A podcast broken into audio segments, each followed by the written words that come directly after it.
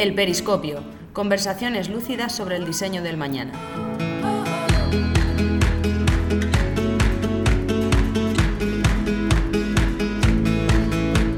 El no-code es un movimiento que supone un cambio de paradigma en la forma como diseñamos productos y que tiene un impacto muy directo en la creatividad, los modelos de negocio y los procesos de trabajo.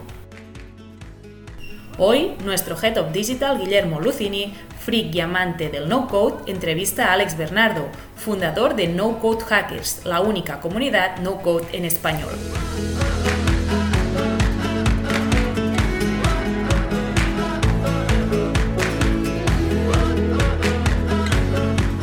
Buenos días Alex, ¿qué tal? ¿Cómo estás? ¿Qué pasa, Guillermo? Encantado. Muchísimas gracias por tenerme por aquí. Primero de todo, darte las gracias por haber aceptado participar en nuestro podcast y compartir con nosotros tus experiencias y conocimientos sobre lo que vamos a hablar, el ecosistema y el movimiento no code. Decirte también que me hace especial ilusión tenerte aquí, ya que llevo un tiempo introduciéndome en el mundo y me parece súper interesante las posibilidades que ofrece. Así que, sin más, si quieres, vamos a ello. Y lo primero que te voy a presentar es para los que no te conozcan, que te presentes.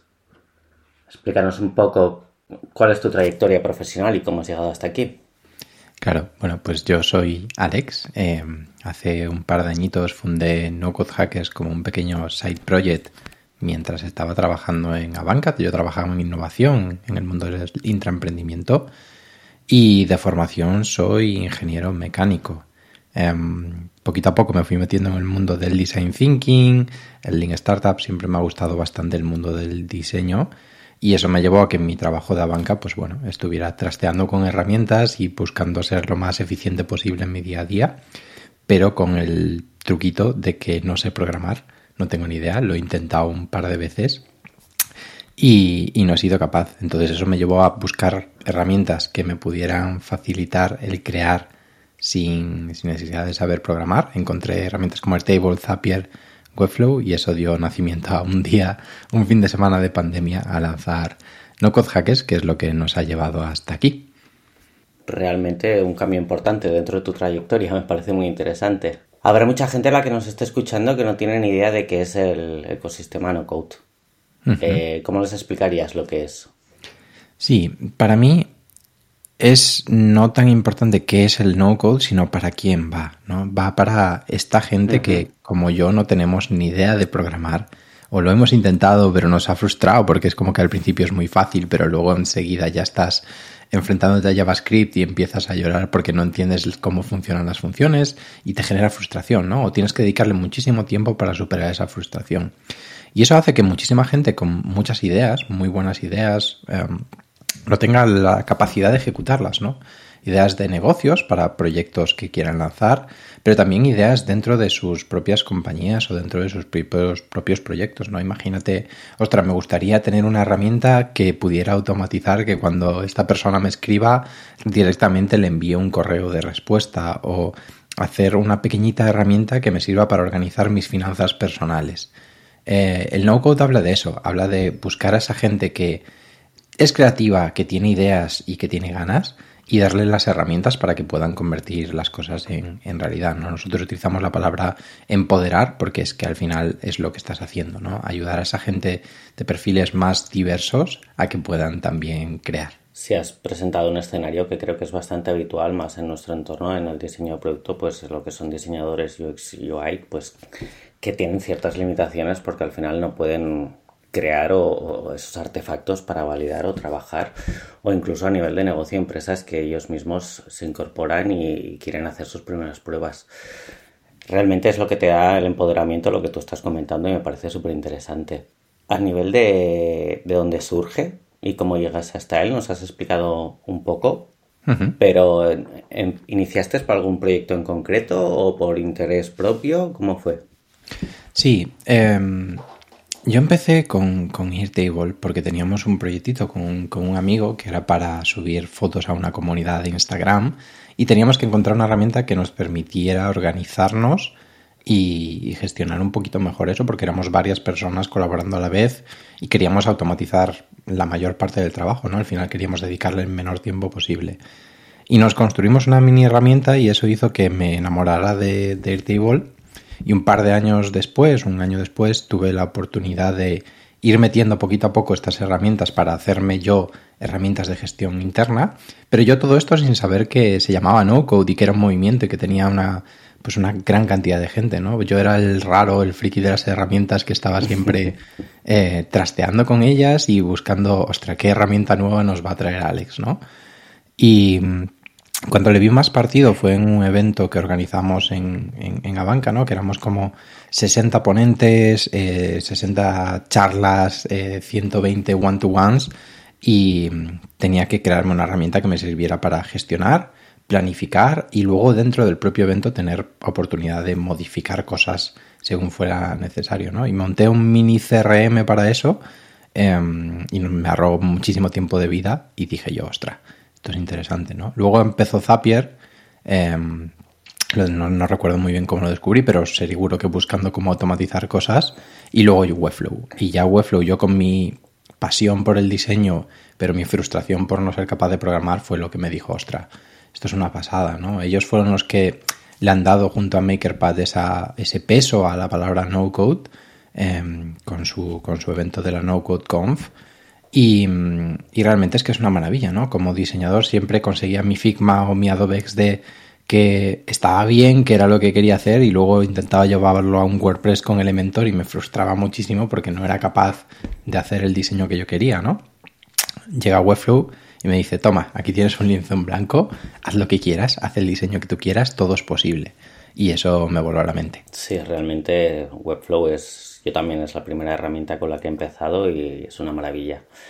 Lo comparas con otras herramientas del mercado y a nivel de eficiencia de otros editores visuales y demás y Webflow lo que te da es una libertad creativa brutal.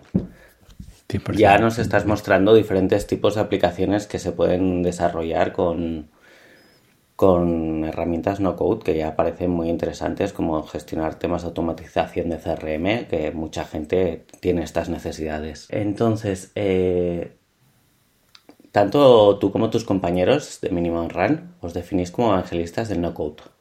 Cuéntanos de dónde proviene este interés y en qué consiste ser evangelista de no code. Sí, em, lo primero es, no todo el mundo de Minimum Run se define así. Em, sí que los principales socios intentamos definirnos de esa manera, eh, tanto de, de, Minimum Run como de No Code Hackers, porque es un movimiento que están haciendo y es muy necesario tener esos perfiles que estén constantemente moviéndose por el ecosistema, buscando las noticias, las novedades, hablando de lo que se puede hacer y lo que no se puede, porque aún es muy desconocido ¿no? dentro, del, dentro del mundo en general, em, dentro del mundo del diseño, dentro del mundo del producto. ¿no? Y yo tengo la firme creencia de que conocer es un paso necesario para poder utilizar.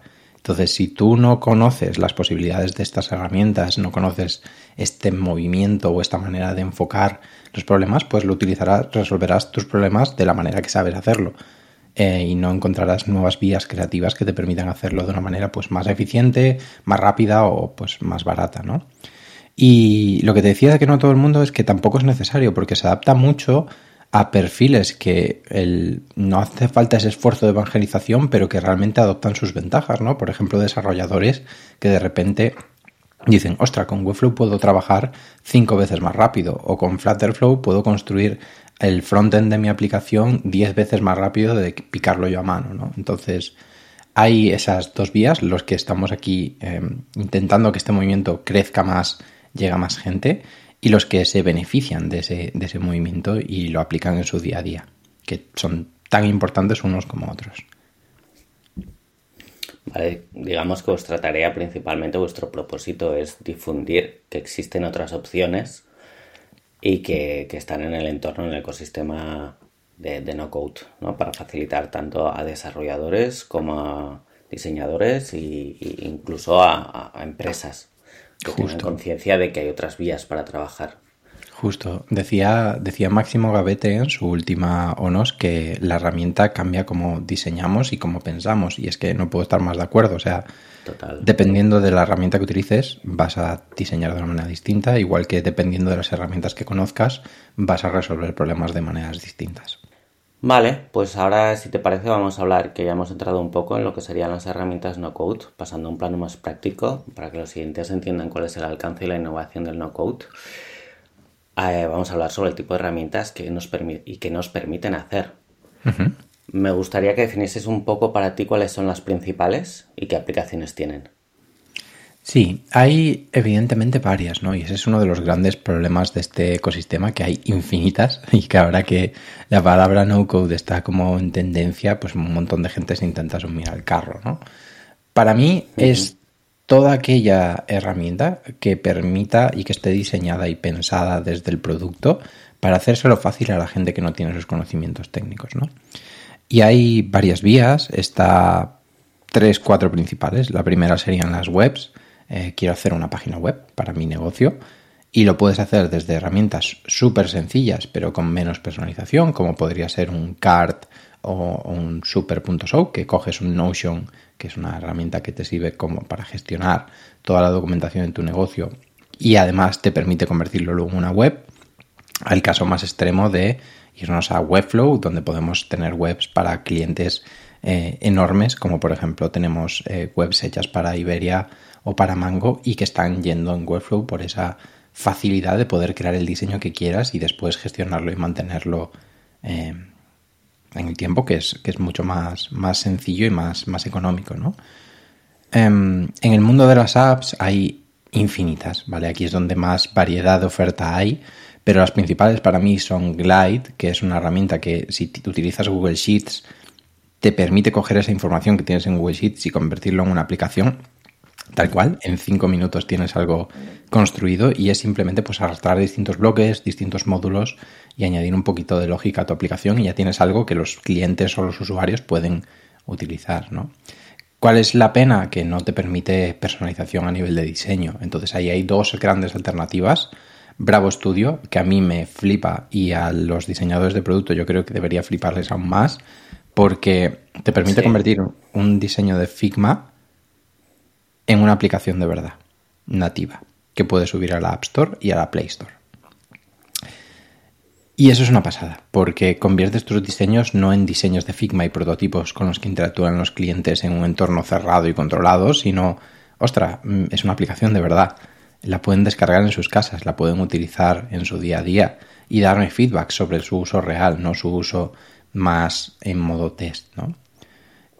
Em, eso me parece una pasada. Y luego tendríamos Flutterflow, que ya va un paso más allá, ya está más cerca del low code que del no code. Y te permite construir aplicaciones en Flutter pues más sencillo, ¿no? Como, como un poquito como Webflow.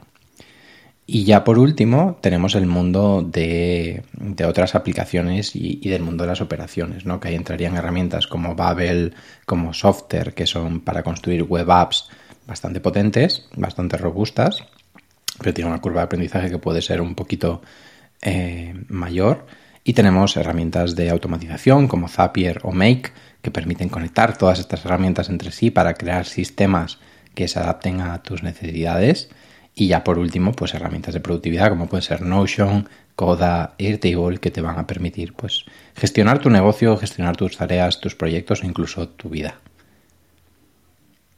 Muy bien. Una pregunta a nivel de, desarrollo con, con no code a día de hoy, respecto a la programación tradicional, a tener un desarrollador, ¿consideras que seguimos teniendo limitaciones a nivel de desarrollo funcional? Sí, o sea, limitaciones van a tener siempre las herramientas, ¿no? Eh, utilices la que utilices. Eh, depende mucho de la herramienta que utilices, tendrá unos límites más amplios o más bajos, ¿no? Por ejemplo, CART eh, solo te permite hacer una página. Entonces, si solo quieres una página, es perfecta para ti, pero en el momento en que necesitas dos, ya no puedes utilizar esa herramienta, ¿no? Eh, es ahí donde nosotros apostamos por aquellas que te ofrezcan la mayor libertad y los, donde los límites sean difusos y hasta pues prácticamente inexistentes, ¿no? Cosas como Webflow. ¿Cuál es el límite de Webflow? ¿no? Cuando te encuentres con él siempre vas a poder añadir un poquito de código y solucionarlo, ¿no? Ah, excepto algunos casos puntuales. Eh, Flutterflow, otra herramienta que prácticamente no tiene límites, porque al final lo que estás haciendo detrás, y esto es una de las cosas que, veo como una tendencia dentro de este movimiento, es que hablamos más de desarrollo visual ¿vale? Porque al final estás desarrollando, aunque tú no veas ese código que estás escribiendo, lo estás generando con tus acciones y tus decisiones, ¿no? Em, y eso te va a permitir, pues, prácticamente no tener límites. En el momento que te encuentres con alguno de ellos, siempre vas a poder encontrar a un programador de Flutter que te ayude a solventarlos, ¿no? O herramientas como Babel que llevan mm, negocios de millones y de miles de usuarios activos y sin ningún tipo de problema. Entonces, ¿hay límites? Sí. Hay límites de seguridad, hay límites de escalabilidad dentro de proyectos quizá más complejos, pero esos límites son muy, muy amplios. ¿Consideras que eh, este tipo de herramientas podrían ser válidas en una fase inicial de diseño de producto? Creo que, que ser un poquito más radical. Creo que en el 90% de los casos debería ser esencial en las primeras fases de diseño de producto. Em, la velocidad que tienes de iteración, de cambios y de autonomía es brutal, ¿no? Uno de los mayores eh, problemas que encuentro en el mundo de las startups y en el mundo de diseño que quieren hacer producto es que, vale, sí, construyen su producto, lo hace IT, pero luego cada mejora es, es difícil, ¿no? Porque tienes que dedicar recursos a ello y, tarda su tiempo, ¿no? Eh, cuando estás en una etapa inicial en la que puede cambiar todo, y en la que debería iterar, modificarse y cambiarse, lo que buscas es ser lo más ágil y lo más eficiente posible, ¿no? Y aquí herramientas como Flutterflow te permiten hacer ese prototipo inicial de tu aplicación y iterarlo muy, muy rápido, ¿no? Porque no es la persona de IT la que tiene que hacer todo el trabajo, sino que, por ejemplo, para cosas visuales o modificar copies o modificar secciones y reestructurar la app, ostras, lo puede hacer un propio diseñador. No tiene que recurrir a ese equipo técnico. Y ahí es donde nosotros vemos la principal ventaja, ¿no? Con lo mismo con el, el site de marketing de, cualquier startup, que en el 99,9% de los casos Webflow va a facilitarte mucho la tarea, ¿no? Porque aunque el desarrollo lo haga el equipo técnico porque es más complejo, luego el equipo de marketing lo puede iterar, pivotar y controlar, ¿no? Y eso hace que sean mucho más rápidos, mucho más eficientes y desde luego que consigamos el objetivo de, producto que al final es generar negocio, ¿no? Y generarlo de la manera más predecible, escalable y, por supuesto lo más rápido posible. Sí, comparto totalmente lo que dices. Es un poco la visión que yo tenía, pero justamente charlas contigo pues nos ayudan a, entender más, ¿no? Que las herramientas no code a día de hoy lo que favorecen mucho es el proceso, el desarrollo y sobre todo al final lo más importante, ¿no? Validar. El te permiten validar de una forma ágil, rápida y con un coste inferior eh, si lo que estás desarrollando realmente funciona o no funciona, si aporta una solución o no aporta una solución. Esto es súper interesante. 100%, 100%. A nivel personal, ¿con, con, cuál es, ¿con qué herramienta es la que más trabajas y la que más te gusta? ¿O la que inviertes más tiempo? no a nivel, tan, a nivel profesional y a nivel porque a ti te gusta. Eh, ahora estoy enamorado de Flutterflow. Lo he dicho mucho, pero es que realmente es, una auténtica pasada, ¿no? Y de hecho, si te gusta el producto, yo se lo digo siempre a, toda la gente de la que le hablo de Flutterflow, no conozco un equipo que lo haga mejor que Flutterflow ahora mismo. Eh, tanto el cómo comunican las novedades como la frecuencia e importancia de esas novedades, ¿no?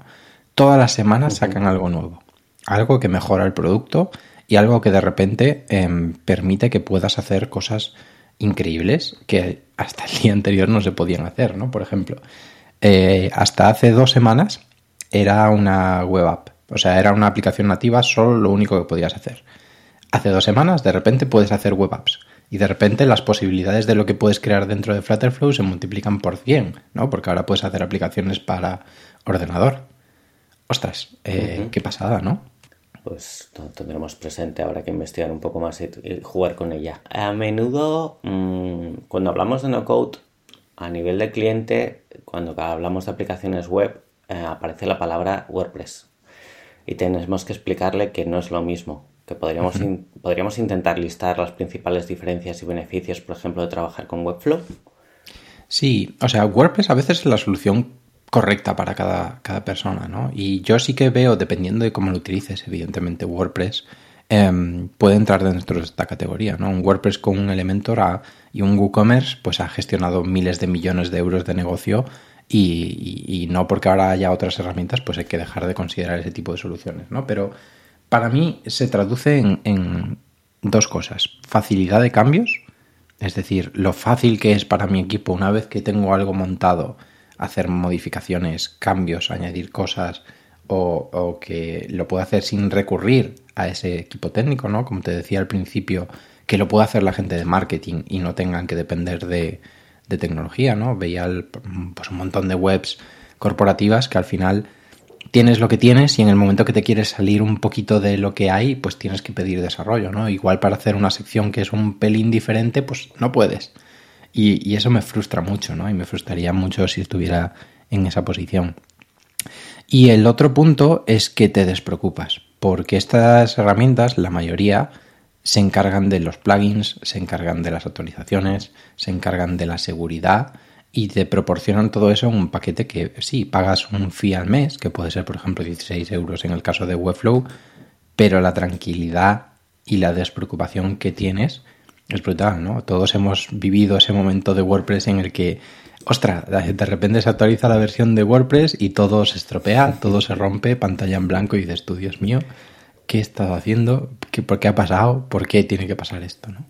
Es una de las virtudes principales tener un sistema estable. Webflow te da ese nivel de garantías hasta el día de hoy. Esperemos que lo siga manteniendo. Esperemos. Y es muy importante porque el caso que has planteado de WordPress de actualización inesperada es bastante habitual. Pero bueno, ellos también están trabajando en ellos, pero el trabajo que se está haciendo a nivel de Webflow, la verdad es que es muy destacable. Yo invito a todos los oyentes que quieren jugar con ella también a participar y a, a, a invertir un tiempo en trabajar con ella. 100%. Vale, y ahora tenemos dentro del mundo no code, ¿qué pasa con el rol del programador? ¿Qué rol toma dentro del mundo no code? ¿Cómo participa? Ya, ¿qué, qué entendemos por programador? Eh, esa para mí es la pregunta, porque como venía ¿no? a este mundo del desarrollo visual, hay gente que se acerca desde dos mundos al no-code, ¿no? Los que no tenemos conocimiento técnico y nos acercamos mediante el no-code hacia esa tecnicidad y la gente que hace el camino opuesto. Ya son programadores, ya están en el mundo técnico y se acercan al no-code por velocidad, facilidad y, prestaciones, ¿no? Y para mí, precisamente ahora mismo, son los que más partido le pueden sacar a esto. Eh, nosotros, de hecho, en Minimum Run lo que contratamos como, como desarrolladores eh, en, en, Webflow son desarrolladores tradicionales y que les enseñamos Webflow. Eh, lo importante no es la herramienta en sí, sino los conocimientos que tienes, ¿no? Eh, si sabes maquetar en general, en web, sabes utilizar Webflow. Solo tienes que saber dónde están las cosas y cómo hace Webflow ciertas cosas.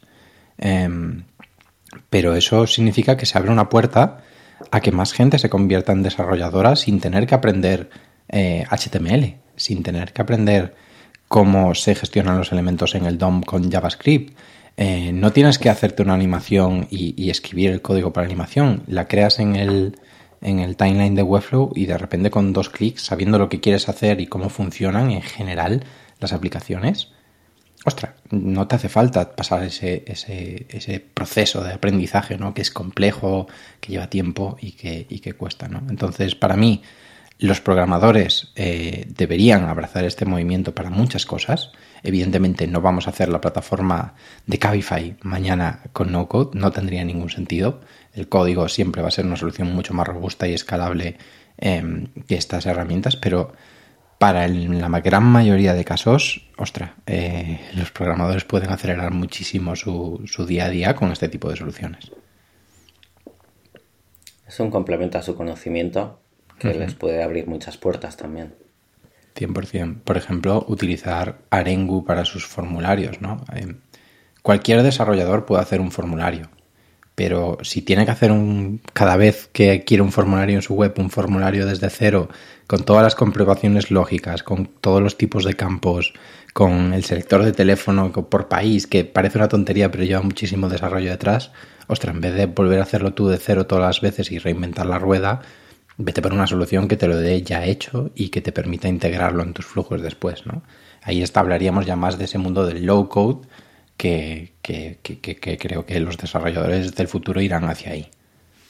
Pues ahora un poco cambiando de tema, eh, me gustaría hablar sobre cultura de producto. Uh -huh. El impacto que tiene el no-code sobre ella. Por lo que estamos hablando, el no-code entendemos que es un gran facilitador y ayuda a promover la cultura de producto. a partir de aquí, ¿qué es para ti la cultura de producto y qué impacto tiene? Ah, es una pregunta que me, que me hago mucho, ¿no? Em, para mí es que se premie el fracasar dentro de una empresa. Es decir, que se, que, se, que, tengamos esa cultura en la que vamos a probar cosas porque no tenemos la verdad absoluta y que si fracasamos, que signifique un aprendizaje y no un la hemos liado. Pero puede depender mucho del sitio en el que estés. Para mí es eso, ¿no? Eh, dar el espacio a mi equipo y a, mí mismo para probar cosas en base a los, las intuiciones, las hipótesis, los datos que tenemos eh, e intentar probar la mayor cantidad de cosas y siempre intentarlo apoyar eh, en base a datos. Comparto mucho el permitir el fallar, pero en el sentido de que nos permita experimentar y agilitar procesos y aprender más pronto y iterar. Así que en ese aspecto lo veo, eh, comparto totalmente contigo. Es cierto que realmente tenemos mm, quizás carencia de cultura de producto por parte de empresas y por parte de, equipos, en el sentido de que queremos que salga toda la primera y obviamente es imposible. Y hay que educar en este sentido, ¿no? Que permitir fallar, pero sobre todo para agilitar los procesos, aprender y mejorar siempre. Creo que es la única vía. No hay que tener miedo al fallo, como tú dices. Y en este aspecto, por eso te he preguntado también qué es lo que aporta el no-code en este sentido, ¿no? Pues que nos permite crear artefactos de una manera mucho más ágil para luego validar si lo que estamos construyendo funciona o no funciona. Justo. Justo. Y, y, yo, hombre, hablamos de fallar, pero tampoco tienes que apostar toda la empresa en cada lanzamiento que hagas, ¿no? Puedes experimentar. no, no, obviamente. Con, obviamente. con, y con menos público del, que sea y experimentos más controlados, ¿no? No voy a cambiar el modelo de negocio de no que es de un día para otro, pero puede que, como estoy haciendo, experimente con otros modelos y diga, mira, pues ¿por qué no? Vamos a probarlo y si funciona, pues tiramos por ahí y si no, pues no pasa nada, ¿no? Pero el no-code para mí lo que te aporta es, aparte de esa velocidad en construir artefactos, es la, lo que insisto mucho, ¿no? ¿Quién puede producir esos artefactos? Eh, darle independencia a tu equipo de, de, marketing y de producto para que sin necesidad de desarrollo puedan lanzar experimentos es una pasada. Es interesante, sí, sí. Cambiando de tema, vamos un poco al día a día dentro de la empresa, que es tu último comentario de dar, dar la posibilidad a, otros perfiles de, generar todos esos artefactos o de trabajar esas fases del proyecto. Y la pregunta sería cómo afecta el implantar el no-code dentro del proceso de trabajo. ¿Cambia mucho? ¿Es diferente a nivel de perfiles que debemos de tener en cuenta? Pues es una buena pregunta. Em, para mí cambia mucho el no-code porque en mi equipo pues somos cuatro, cinco personas ahora mismo, ¿no? Y de esas cinco Em, cuatro no tenemos ni idea de programar y luego tenemos Elías que tiene ciertas nociones, aunque no, no sea programador, ¿no? Y mm, lo guay es que puede entrar, por ejemplo, Carmen dentro de la web de No Code Hackers y montarse ella la landing page sin necesidad de, ayuda de nadie. Eh, o puede llegar Tomás y decir, oye, pues quiero hacer una encuesta a los usuarios em, de, los cursos y ver eh, pues de dónde son, o de dónde vienen, o cómo nos han conocido, y lanza esos experimentos por su cuenta y autonomía, ¿no? Y, eh, luego tenemos el rol de Elías, que es como, vale, tenemos que resolver un problema más complejo a nivel lógico o a nivel que, ya tienen cierta, cierta chicha, y que ahí esos conocimientos, no de cómo se programa con líneas de código, no de un lenguaje en particular, sino de cómo funciona Internet, que es una API, que es un webhook, cómo puedo conectar herramientas entre sí, pensar de manera lógica, saber lo que es un booleano, cosas que son al final transversales y bastante sencillas. Si una persona del equipo tiene esas características, es, una joya, porque de repente con el no-code vuela y puede hacer cosas más complejas que si estos términos te suenan a chino y empieza a frustrarte, ¿no? Y es una de mis misiones, acercar el mundo técnico a los no técnicos, te puedes ver limitado en algunos momentos por no ser capaz de, implementar eso, ¿no? Y, esto se resume en que, oye, autonomía total para el equipo para lanzar los experimentos que, vean. Creo que nunca he dicho que no a ningún experimento, a no ser que fuera ultra loco y, ultra desalineado a lo que queremos hacer. Y luego si necesitas un puntito más, pues tenemos a ese perfil que nos da ese puntito más y que creo que los equipos de, de no code van a ir hacia eso, ¿no? Gente no técnica, he visto filósofos, eh, gente de literatura en equipos de producto y he visto gente técnica, ¿no? Que, que aporta mucho. Entonces, al final, cualquier perfil consideras que podría empezar a trabajar en no code. Entiendo que hay una fase de formación previa, recomendable que sea por alguien que ya tenga los conocimientos y que la curva de aprendizaje, siempre que creemos cosas sencillas, es bastante rápida. Sí. Esa inversión de tiempo, esa inversión de formación, ¿crees que es una carga o que realmente es algo que es fácil de aplicar, de, implantar dentro de una empresa? Las herramientas en sí son fáciles de implementar, la cultura es lo más difícil, eh, como siempre. Eh, yo te puedo enseñar Zapier y de hecho tengo la misión de que todo el mundo del sector tecnológico y no tecnológico aprenda Zapier, porque es que te da superpoderes y tardas literalmente una hora en aprender eh, lo básico. Pero, ostras, em, permitir que en tu empresa se pueda utilizar Zapier y que esa persona pueda hacer sus cosillas automáticas con Zapier dentro de la corporación, de la empresa o de la startup, ya depende, ¿no? Porque ahí vas a encontrarte problemas de, bueno, seguridad, si tienes un departamento de seguridad informática que puede verlo con malos ojos, eh, lo llaman Shadow IT porque entienden que esa parte no la tienen bajo el control de IT y está como un poquito ahí shady. Eh, y eso es cultural y eso es más difícil de cambiar y, bueno, bastante, bastante complejo que suceda de, un día para otro, ¿no? Pero sí que creo que, puede aportar muchísimo al nivel de operaciones dentro de una, de una empresa, sea cual sea su, su tamaño, y que todas las empresas deberían al menos conocer esto y luego decidir si lo aplican o no, ¿no? Eh, y qué herramientas aprenden y cuáles no. No todas tienen la misma curva de aprendizaje. Eh, Glide es inmediata, estás en 5 minutos creando tu aplicación, pero si quieres profundizar y hacer cosas más complejas, pues tendrás que echarle horas, ¿no? Y lo mismo en la mayoría de herramientas que intentan acercar el, el aprendizaje, pero no todas son fáciles. Muy bien. Vale, ¿alguna, para no decir solo bondades, de no code? Desventajas del no code. Sí, claro, claro o problemáticas O problemáticas comunes. Es decir, en el desarrollo de un proyecto eh, podemos encontrarnos unas problemáticas comunes dentro de lo que es el no-code. Te planteo, por ejemplo, la dependencia de que una herramienta mm, no es capaz, tiene una dependencia de otra herramienta de terceros para poder mm, desarrollar una funcionalidad. Justo, para mí va, va por esa línea, ¿no? Muy, muy bien traído. Lo primero son limitaciones nativas de cada una de las herramientas, es decir, que tú tengas el, tu producto construido y de repente quieras hacer algo más y ya tengas que tirar a la basura todo lo que tienes porque no se puede hacer allí. ¿Cómo se soluciona eso? Con equipos que estén abiertos a no solucionar las cosas de una manera rígida y buscar otras vías. Y ahí es ahí donde aportamos valor, ¿no? También en, ostra, igual esa funcionalidad que quieres justo no se puede hacer, pero podemos hacer esto que al final ataca el mismo problema y que sí que lo podemos hacer, ¿no? Y, eso hace que el elegir herramientas es muy difícil, sobre todo cuando trabajas con clientes, porque es como, vale, eh, lo que me estás contando que quieres ahora mismo se puede hacer en esta herramienta. Pero luego el cliente siempre quiere un poquito más, o no se explicó bien, o no se entendió bien, y, y es un lío, es un lío eso. Otro, corres el riesgo de que la herramienta desaparezca. Eh, aunque la mayoría de herramientas más top, haber Webflow, Flutterflow y demás, están muy bien financiadas y no van a desaparecer en, el corto plazo, existe ese riesgo. ¿no? Eh, ¿Cómo lo suelen mitigar?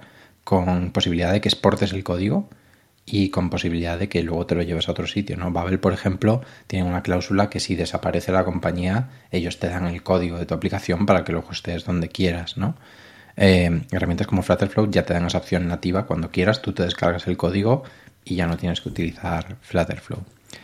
Pero eso te lleva al, siguiente riesgo, ¿no? Que es que no haya comunidad o desaparezca, ¿no? Cuando tengas un problema, una duda o algo que no sabes cómo solucionar, si esa herramienta no tiene comunidad, no vas a tener manera de, de solucionarla. Y esos son mis principales tres problemas, además del cuarto problema, que es a veces hacemos castillos de herramientas conectando una herramienta con otra herramienta, con otra, con otra.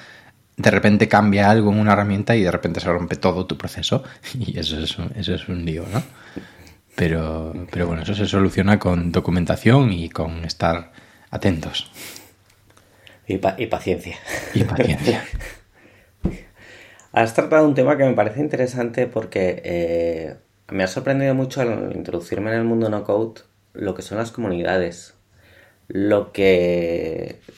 la cantidad de documentación que encuentras, lo que participan mm, y cómo se está moviendo a nivel de, comunidad, ¿no? Es impresionante hay realmente una intención muy fuerte de, llevar adelante y de dar a conocer todas estas herramientas, aparte de, comunidades como, la vuestra de No Code Hackers.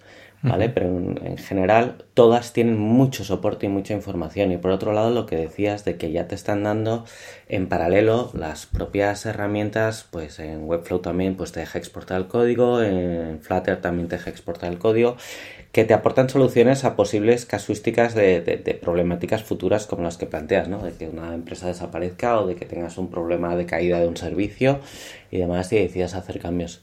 Esto es un punto muy a favor y muy potente para todo el entorno para el ecosistema, porque ayuda mucho a que la gente participe. No podría estar más de acuerdo, ¿no? Y creo que las startups o empresas que consiguen llegar a ese punto son aquellas que se preocupan de su comunidad porque como las dejes de lado o no las tengas en cuenta, no consigues esa masa crítica que es lo que hace que se adopte una herramienta o no. De hecho, Webflow mm, es impresionante. Todo, lo que hay detrás de Webflow han hecho, han hecho un trabajo excepcional. Es muy, muy interesante seguirlo incluso como caso. 100%. Es muy, muy interesante. Y acaban de fichar ahora una persona de Head of Community que aún no se ha presentado, así que no sé exactamente quién es, pero están haciendo cosas como repartir un millón de euros entre sus creadores para que hagan lo que quieran con ese dinero y monten eventos, eh, por ejemplo. O tienes, tienen programas de becas. Están haciendo mucho por devolverle a la comunidad, pero es que realmente, ¿por qué funciona todo esto? Porque la gente está viviendo de Webflow. Em, diseñadores que bueno, pues tenían su trabajo de diseño, pero no se acaba de llenar o no conseguían cumplir sus expectativas, de repente están montando agencias de Webflow y facturando más de seis cifras al año. ¡Ostras! Eh, ¡Qué pasada! Sí, sí, sí, sí, ahí se están generando muchos modelos de negocio a partir de esto también que, que son muy interesantes porque es un cambio se podría hablar de, en cierto sentido, de un cambio de paradigma en muchas cosas, ¿no? En modelos de negocios, en modelos de trabajo, en... es muy interesante. Vale, eh, te dejo un poco el campo abierto aquí para que nos hables de proyectos de no code que te molan. Hmm. Hay muchísimos proyectos. Me flipan, como hablábamos antes, las comunidades detrás de las herramientas, ¿no? Pero para mí hay un proyecto que me flipa y que lleva mucho la esencia del, no code, aunque, bueno, luego tenga sus partecitas de código, que es, por ejemplo, sin oficina.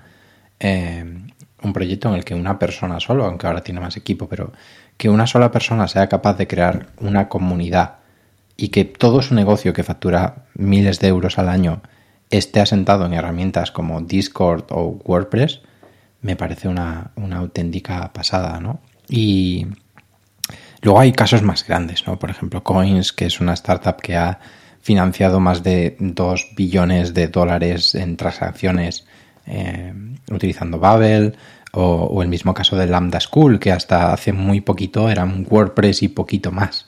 Eh, entonces me parece una oportunidad brutal para todos esos proyectitos o proyectazos que pensamos que no vamos a ser capaces de hacer, ahora tenemos la oportunidad. ¿no? El mundo de las comunidades y membership sites, que son dos modelos de negocio que están súper en auge ahora mismo, es que no necesitas saber programar para poder lanzarlo.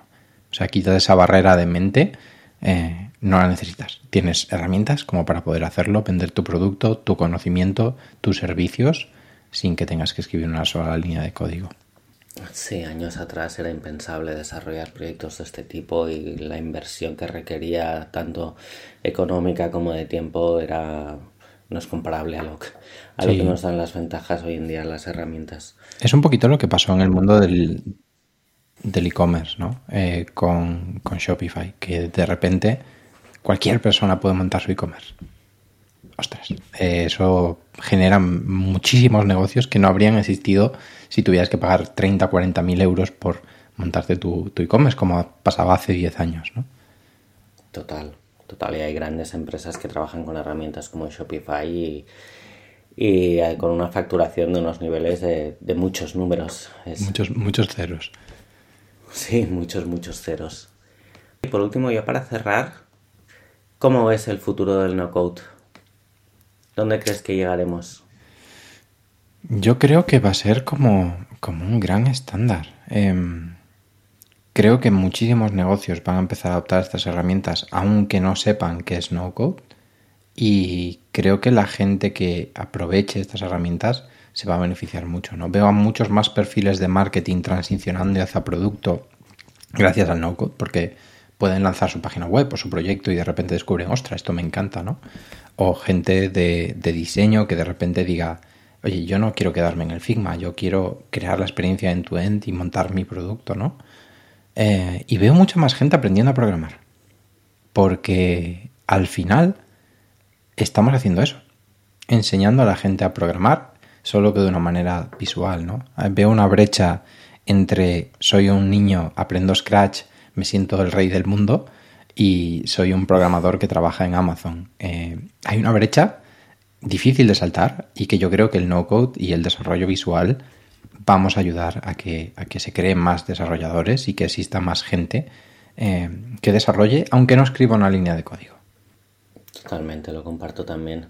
Creo que también va a ayudar mucho más a que la gente se lance a crear nuevos proyectos y a probar nuevos modelos y porque nos aporta esta facilidad ¿no? para lanzarnos un poco con menos recursos, eh, tanto en tiempo como en, dinero y de aquí pueden salir grandes cosas en este sentido, porque ahí hasta el día de hoy había muchas limitaciones que no permitían que diésemos el santo, salto a crear nuevos negocios, nuevos productos y ahora pues cada vez es más viable.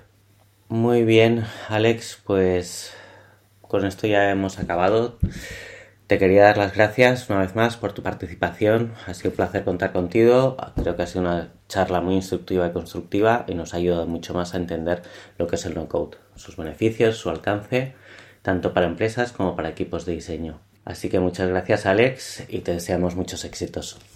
gracias, gracias a vosotros por, invitarme y por tener esta oportunidad de, de hablar sobre no-code en el mundo del diseño, ¿no? que es donde yo creo que aporta muchísimo y que más diseñadores se tienen que acercar a esta puerta y yo les invito a que cualquier duda que tengan, cualquier cosa, se acerquen, me pregunten. gracias, Alex. Así que muchas gracias.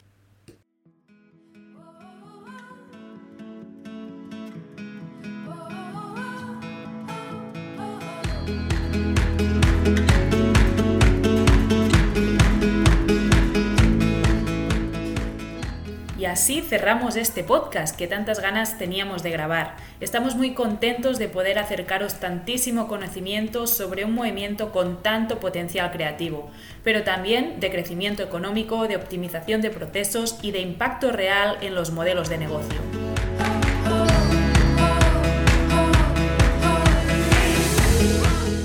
Gracias Alex y gracias Guillermo para compartir con nosotros vuestra conversación. Y finalmente, gracias a ti por estar un día más al otro lado. Nos vemos en el siguiente episodio del Periscopio para seguir conversando sobre el diseño del mañana.